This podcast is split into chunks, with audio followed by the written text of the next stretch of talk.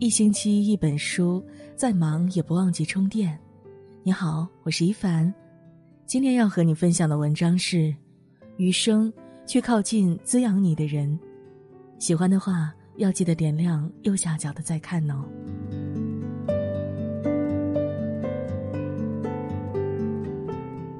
错的人相互消耗，对的人相互滋养。和谁在一起，你就会拥有什么样的命运。后半生去靠近滋养你的人，相互吸引，共同成长，在有限的生命中活得丰盈富足，过得温暖从容，成为更好的自己。和优秀的人同行，养心。常言道：“与凤凰同飞，必是俊鸟；与虎狼同行，必是猛兽。”优秀的人乐观向上，积极进取，浑身充满正能量。与他们同行，会不自觉地鞭策自己、修炼自己，一路向前。无论是品行和修养，还是习惯和能力，都会变得更加出类拔萃。清华教授严宁曾分享过自己从学渣到学神的故事。当年他刚就读清华，离家的不适、学习的繁重，经常压得他喘不过气。大一暑假时，高数分数平平的他决心留校补习。偶然间，他遇上了高数发挥失常的学霸李一诺，两人很快成为好友。李一诺的优秀让严宁心甘情愿地被他引导，他俩一起自习考托福进实验室，一路同行。严宁不仅逆袭成为学神，还在三十岁时成为当时清华大学最年轻的教授。多年后，严宁感叹道：“因为一诺，我的清华岁月五彩斑斓，喜怒忧欢。”还让外人看来似乎成绩斐然，天晓得，我只是一路跟着他的方向跑。和优秀的人同行，会滋养你的心灵，让你在忧患中看到希望，在挫折中奋起直追，还会打开你人生新视角，赋予你人生新技能，在前行路上遇到更优秀的自己。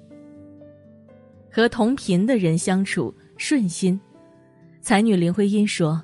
只有心灵相通的人，才有共鸣看人世间的潮起潮落；只有灵魂相近的人，才能看到彼此内心深藏的美丽。确实，人和人最长久的关系，不是乍见之欢，而是同频共振。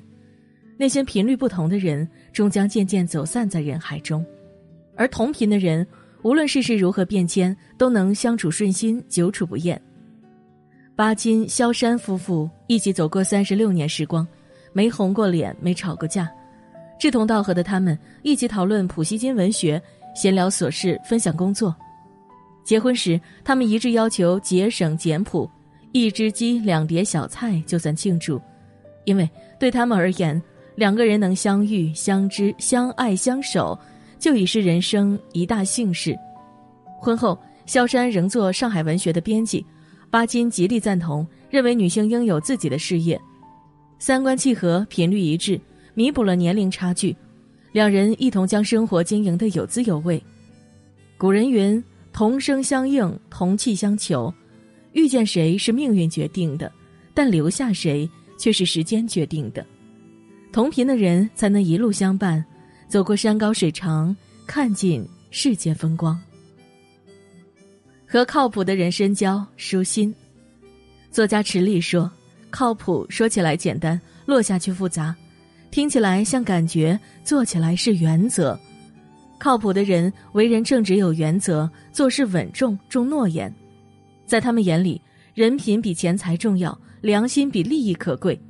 和他们深交，不用防备，无需猜疑，相处最是舒心。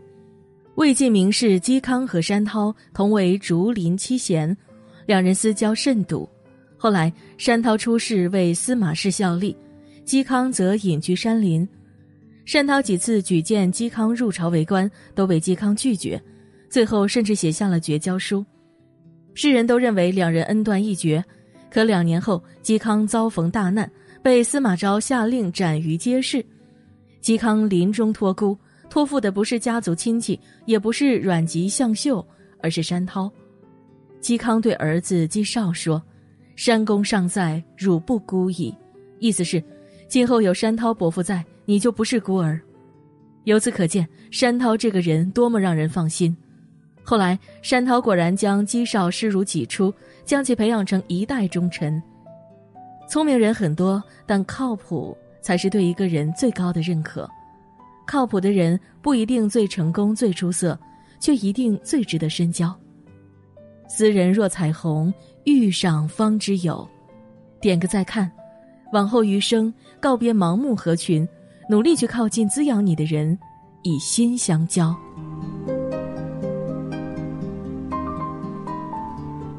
今天给您分享的文章就到这里了，感谢你每晚的守候。喜欢的话要记得帮我们点亮右下角的再看哦。我们明天见。